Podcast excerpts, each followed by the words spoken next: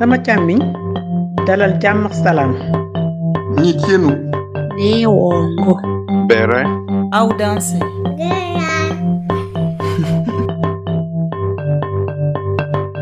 Vous écoutez Kisigi, le podcast de l'Afrique par les Africains. Je suis Elisabeth. Aujourd'hui, je reçois Zamblé. Né dans la région parisienne, le premier contact de Zamblé avec son pays d'origine se fait à 20 ans. Il sait à ce moment que c'est là qu'il a envie de faire quelque chose. Il lui faudra 21 ans pour passer le cap, mais entre-temps, il lancera des entreprises sur place et apprendra du terrain. Ingénieur en maintenance industrielle de formation, il passe plus de 10 ans dans une société américaine spécialisée dans la fabrication de composants électroniques haut de gamme avant de se lancer sur le continent. Il est aujourd'hui directeur général d'une entreprise qui, en partenariat avec le ministère de la Santé, fabrique des médicaments à base de plantes. J'ai contacté Zamblé en envoyant un message euh, Facebook à une association qui s'appelle Repat Mali et euh, c'est naturellement que nous commencerons donc euh, le podcast par le biais de l'engagement associatif de Zamblé, cette association qui aide ceux qui reviennent à s'implanter. Parce que au-delà, dans mes podcasts, de d'interroger les gens et euh, d'entendre parfois leurs difficultés, j'avais à cœur d'interroger des personnes qui sur place aidaient justement ceux qui revenaient à pouvoir s'implanter. Nous avons prévu un live avec le Repat Mali. La date sera communiquée ultérieurement pour euh, pouvoir justement répondre à toutes les questions que vous pourrez avoir. Je suis d'ailleurs à la recherche euh, d'autres associations du même type dans dans d'autres pays africains. Si vous en connaissez, vous pouvez me les, me les indiquer. Je vous souhaite une bonne écoute. N'hésitez pas à me faire un retour et bien sûr à partager cet épisode. Euh, j'ai des frères et sœurs qui sont tous en Europe Mhm. et pour l'instant aucun n'a le projet de rentrer. Mais j'ai beaucoup d'amis qui ont le projet de rentrer. J'ai énormément d'amis qui ont le projet de rentrer. Je suis beaucoup sollicité par des gens qui m'appellent pour euh, ah j'ai un projet, qu'est-ce que t'en penses? Je vais rentrer au Mali, je vais faire ci, je vais faire ça, qu'est-ce que t'en penses? Je suis beaucoup sollicité pour ça. Là, aujourd'hui, tu, tu es dans une association qui s'appelle Oui. Mali. On va parler de, de l'association dans un, dans un format différent. Mais Oui. concrètement, sur place aujourd'hui, vous facilitez quoi pour les, ceux qui reviennent? Euh, moi, quand j'ai connu cette, j'ai tout de suite, euh, euh, j'ai aimé le. Enfin, l'association a été créée avant que moi j'arrive au Mali. Donc tout de suite, je me suis, euh, j'ai suivi cette association. Pourquoi? Parce que je, de mon parcours, j'aurais voulu être accompagné pour tout ce qui est démarche administrative, pour tout ce qui est euh, euh, conseil. Souvent, les gens ont des problèmes de chercher de logement parce que quand tu viens de l'Europe et que tu viens ici, c'est- différent. Donc les gens ont des besoins. Euh, souvent, les gens envoient des messages. Ah, je cherche un appartement, je cherche une location. Les gens savent pas forcément où habiter, quels quartiers sont, sont les plus accessibles. Euh, les gens ont besoin de faire des démarches, comment faire telle ou telle démarche? Les gens ont besoin de conseils des gens qui sont déjà arrivés, qui ont un peu d'expérience. Donc, c'est vraiment là où la- l'association est utile. Mhm. Les gens arrivent, certains débarquent des fois. J'ai vu des gens se lancer comme ça du jour au lendemain. Mhm. Et quand ils arrivent, après, ils sont, ils sont perdus. Ils sont vraiment perdus parce que c'est un autre monde. Euh, les choses ne sont pas faites de la même façon. Mhm. Et euh, ils ont vraiment besoin de conseils. C'est là où l'association intervient. Conseiller les gens, partager les, surtout un partage d'expérience. L'association, elle existe depuis quand? Depuis 2018. Depuis 2018. Vous avez créé cette association et il y a beaucoup de Oui. gens que vous avez vus arriver et repartir. Il y a eu, il y a, il y a des départs. On va dire la majorité reste, mais il y a eu, il y a eu des départs. On a vu des gens partir. On a vu des gens partir. Et euh, donc, vous, vous donnez des Certains cours. Pardon. Je, je te laisse finir, pardon. Non, je disais que beaucoup ne tiennent pas la période. là. Souvent, on parle d'une période au Mali des trois premières années qui sont un peu les plus difficiles. Mhm. Et certains ne tiennent pas pour X raisons, certains abandonnent et ils rentrent. Mais la majorité de ce que moi j'ai vu sont, sont, sont restés. C'est, rassurant déjà si la majorité arrive quand même à s'adapter après la période de trois ans. Qu'est-ce que tu as fait comme étude et euh, dans quoi tu Oui. travaillais avant de te lancer? D'accord. Donc moi j'ai une formation d'ingénieur en maintenance industrielle. J'ai travaillé pour mon parcours, j'ai travaillé pendant dix ans dans une société américaine, une société qui est dans le semi-conducteur, donc c'est la fabrication de composants électroniques haut de gamme. Donc euh, moi j'étais basé en région parisienne Euh, bon, j'ai eu l'occasion de voyager, de travailler aussi aux États-Unis, à Burlington, dans le Vermont, Mhm. et un petit peu, un peu, un peu dans d'autres pays en Europe, comme la Belgique. Donc, j'ai eu cette activité-là pendant dix ans. Euh, après, j'ai, j'ai quitté cet emploi-là Mhm. Parce que j'avais décidé en gros de me tourner vers l'Afrique et surtout, je j'avais pas envie de travailler en Europe, de travailler pour quelqu'un. Donc, j'avais envie de me mettre à mon compte et de me tourner vers l'Afrique. Donc, j'ai créé une structure. Commencé par faire un peu de matériel informatique. Ensuite, euh, j'ai eu une opportunité pour l'éclairage LED. J'ai piloté donc euh, la vente d'éclairage LED pour, une- pour un fabricant d'éclairage LED en. France et après au Mali.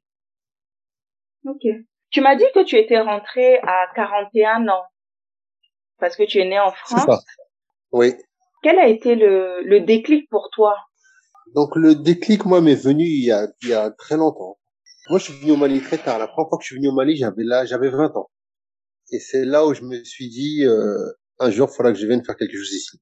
Euh, après, bon, les choses de la vie ont fait que j'ai fini mes études, j'ai travaillé, fondé ma famille, il y a eu pas mal de choses. Donc, je suis pas venu tout de suite. Et après, j'ai eu aussi un parcours où je faisais beaucoup d'allers-retours entre la France et le Mali. Entre euh, 2006 et donc 2018, mon arrivée ici. J'étais vraiment à cheval entre le Mali, la France et le Mali. Donc, c'était beaucoup, au départ, c'était une, deux semaines tous les trois, quatre mois. Et à la fin, c'était des voyages de deux, trois mois. Euh, j'ai, oui, j'ai un peu mis du temps à sauter le pas parce que j'avais aussi une activité en France. Au bout d'un moment, je me suis dit non, faut que je me lance, puis je me suis lancé. Mais c'est vrai que ça a mis, ça a mis un peu de temps. Comment tu t'es senti pour te dire, dès cet instant-là, c'est-à-dire le premier contact à l'âge adulte, tu t'es dit, c'est là où j'ai envie de revenir? Euh, ben, j'ai, j'avais déjà ma petite idée de l'Afrique, malgré que Mhm. j'étais jamais venu, mais j'ai, j'ai beaucoup aimé le Mali. Quand je suis venu, j'ai, j'ai eu un déclic. Euh, j'ai aimé le Mali, la façon de vivre, euh, les gens, la, même, ne serait-ce que la ville. Mhm. Et j'ai vu, j'ai, j'ai senti qu'il y avait beaucoup de choses à faire. Donc je me suis dit pourquoi pas revenir, pourquoi pas faire quelque chose ici, euh, avec les compétences que j'aurais acquis après avoir fini mes études. Et donc j'ai eu cette envie. Après, je savais pas comment ça allait se faire, si ça allait vraiment se matérialiser.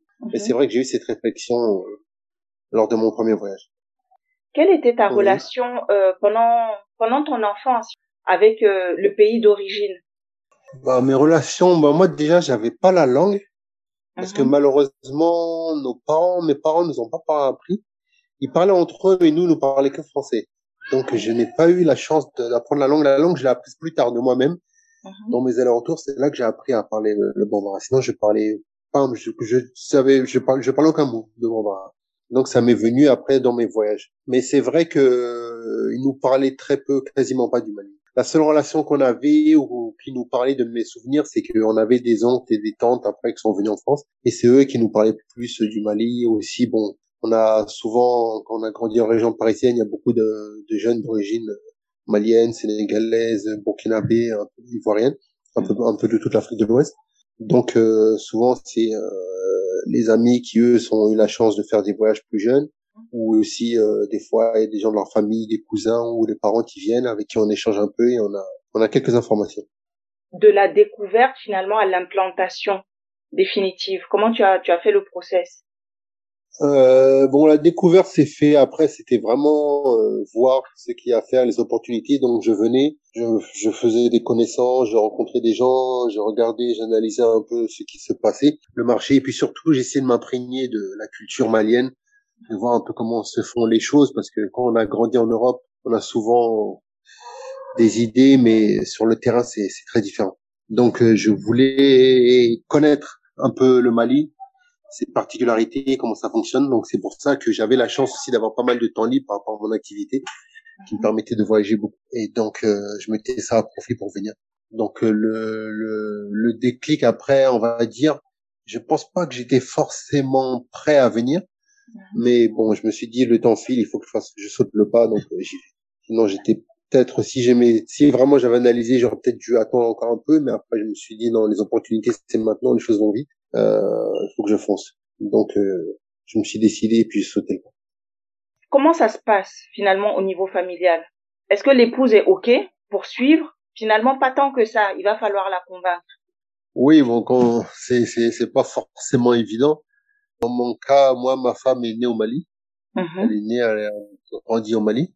Donc elle, elle a fait, elle est venue, après notre mariage, elle est venue s'installer en France avec moi. Et donc euh, après, elle a fait le chemin inverse, mais bon, clairement, elle m'a suivi parce que bon, c'est un peu la mentalité euh, des Africains ou des Maliens surtout. C'est un peu, c'est un, c'est un peu l'idée de s'installer en Europe pour avoir une meilleure vie. Donc les gens, souvent, ils ont un peu du mal à comprendre. C'est souvent le problème des parents. Beaucoup ont, ont, ont vécu ça, Mhm. où les parents, qui ont quitté l'Afrique pour aller s'installer en Europe pour avoir une meilleure vie, ils ont du mal à comprendre que nous, on puisse faire le chemin, le chemin retour. Donc souvent, ça les, euh, ça les choque un peu. Parce que eux, euh, bon là, je, je pars un peu sur les parents, c'est un peu différent, mais eux, ils se disent, euh, ils ont des fois une vision de l'Afrique qui une vision qui n'est, qui n'est pas, qui est ancienne.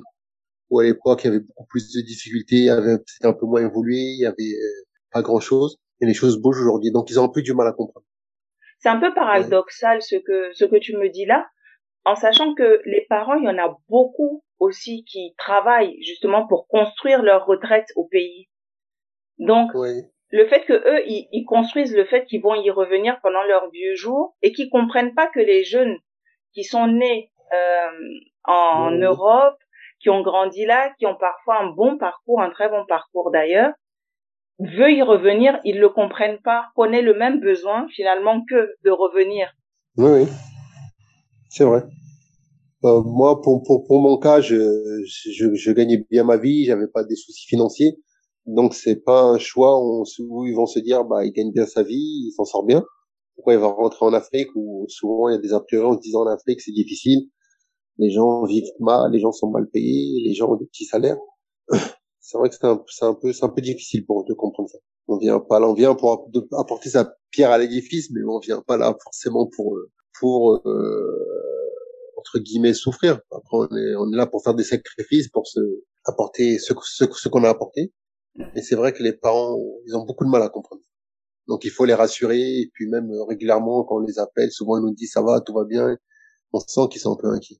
Euh, Est-ce que tu as pu trouver finalement sur place ce que tu étais venu chercher? Moi, je regrette pas. Je le regrette pas, je regrette pas d'être venu.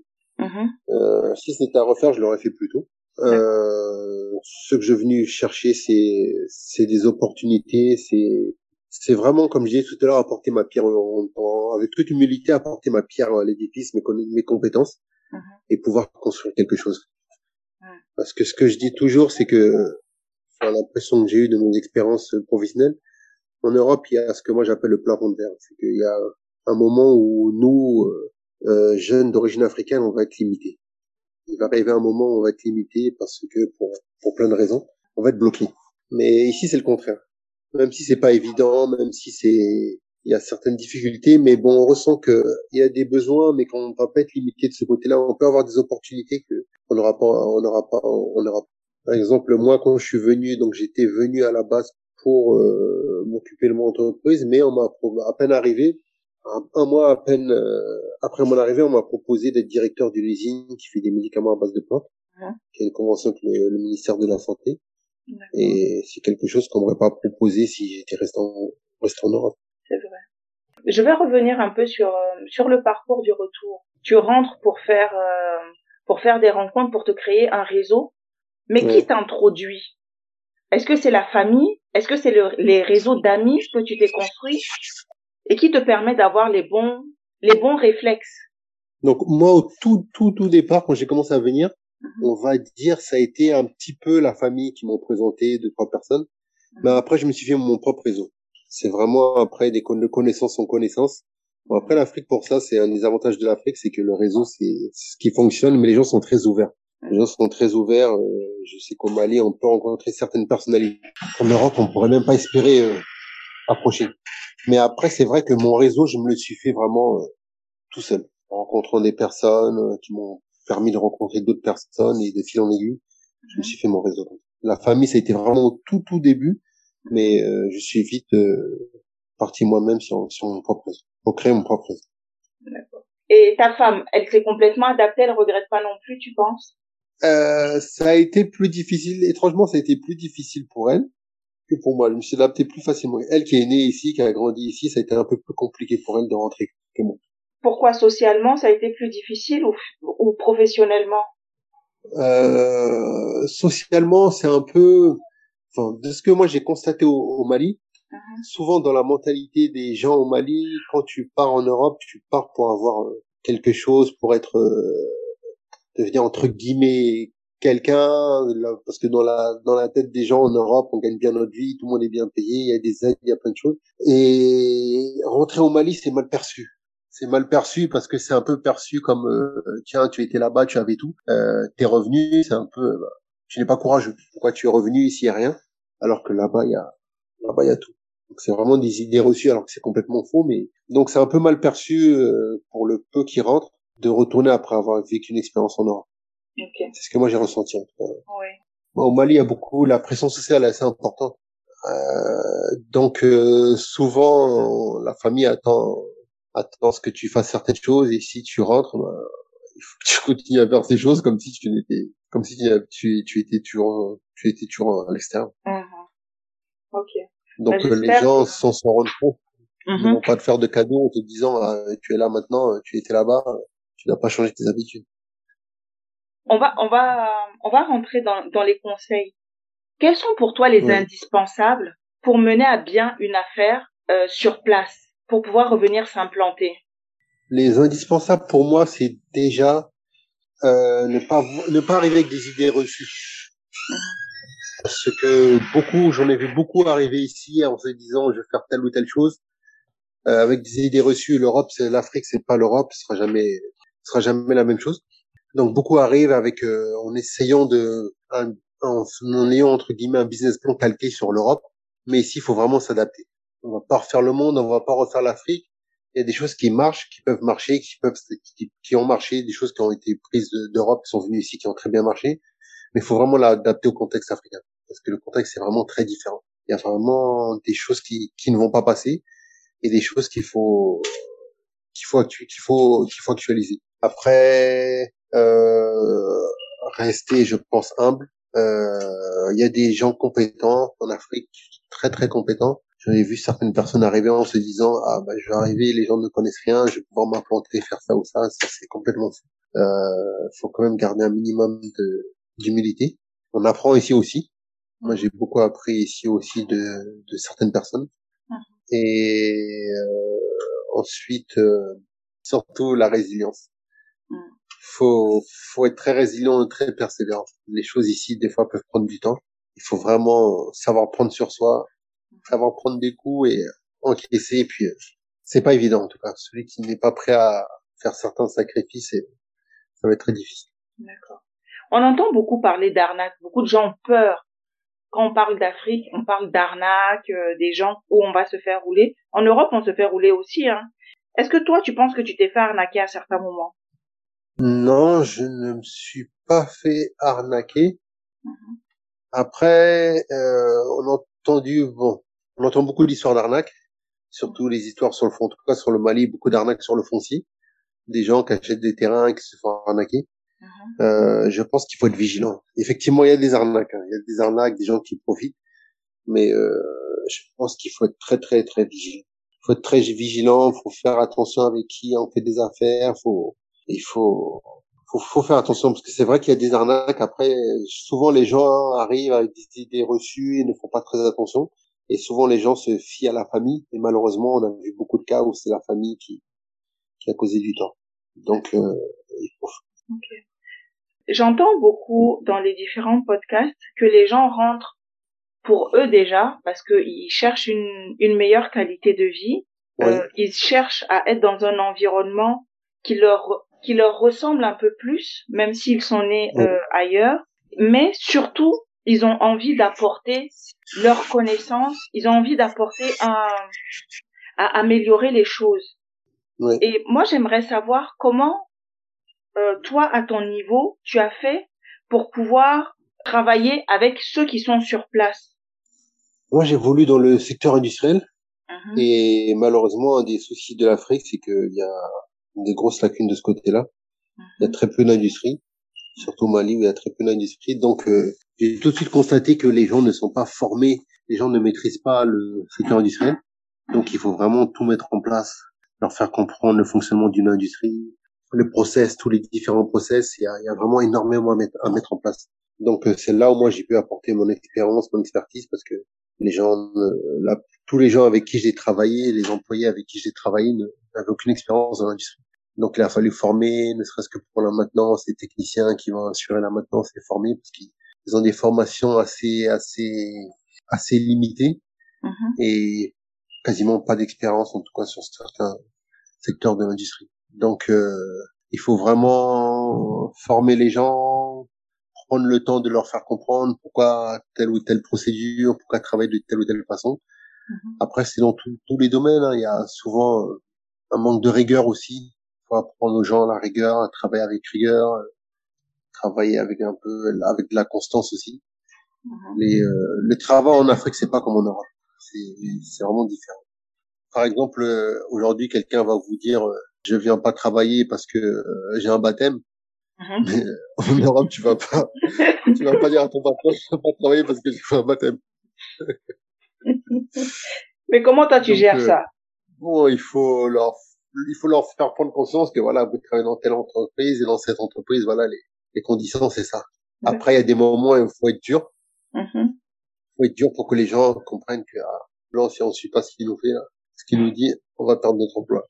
Mais euh, moi, je vois souvent les gens, euh, une petite anecdote le matin, qu'ils arrivent au bureau, Mhm. euh, ils arrivent à l'usine à 8 heures et puis ils s'assoient tranquillement dans le, dans le dans un coin, ils prennent, ils sortent un- leur pain et ils commencent à prendre leur petit déjeuner. C'est c'est habituel ici, mais